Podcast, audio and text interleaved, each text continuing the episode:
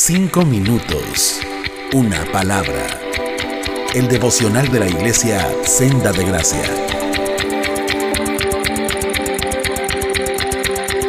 Hola, ¿qué tal? Soy Eli Velarde y hoy tengo nuevamente el privilegio de compartir con ustedes el devocional de Senda de Gracia.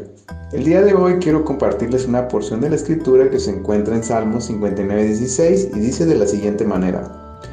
En cuanto a mí, yo cantaré de tu poder cada mañana cantaré con alegría acerca de tu amor inagotable, pues tú has sido mi refugio, un lugar seguro cuando estoy angustiado.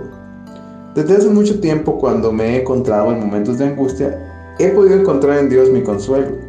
En ocasiones podía ser en situaciones muy cotidianas como perder una final en un partido de fútbol, o cuando me sentía rechazado por un grupo de personas, e inclusive cuando perdí mi empleo.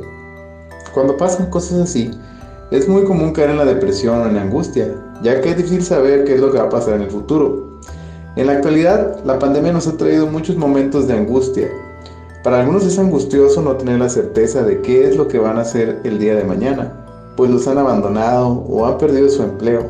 Para otros es no tener la certeza de si habrá pan en la mesa al día siguiente, porque el dinero no alcanza. Otros pueden tener la angustia de no saber si sobrevivirán una posible infección del COVID o si algún pariente enfermo logrará reponerse de su enfermedad.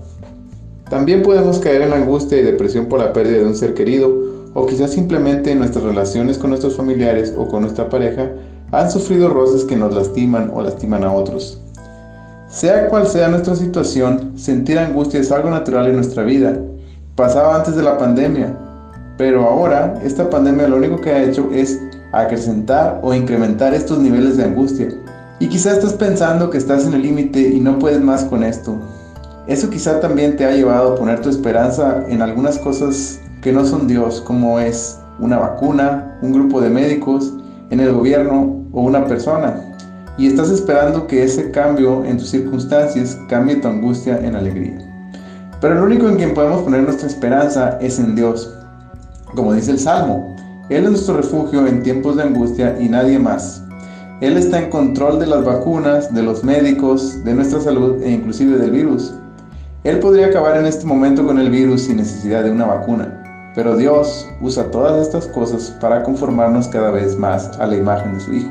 Él usa estos momentos para acercarnos más a Él y crecer espiritualmente.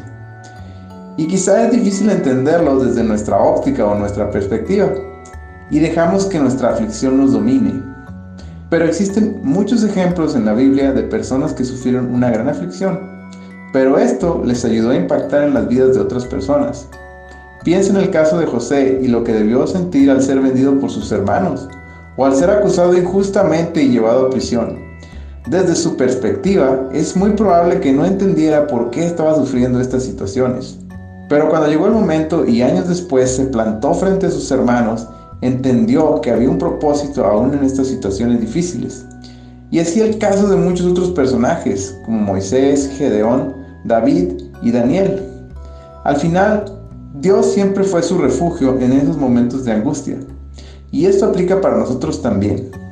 Y cuando podamos entender eso, podremos encontrar en Él consuelo y paz, aún en nuestras situaciones angustiosas. Así, podremos estar alegres cada mañana y cantar del amor inagotable que tiene por nosotros, porque Dios es y será nuestro refugio seguro en nuestros tiempos de angustia. Cinco minutos. Una palabra.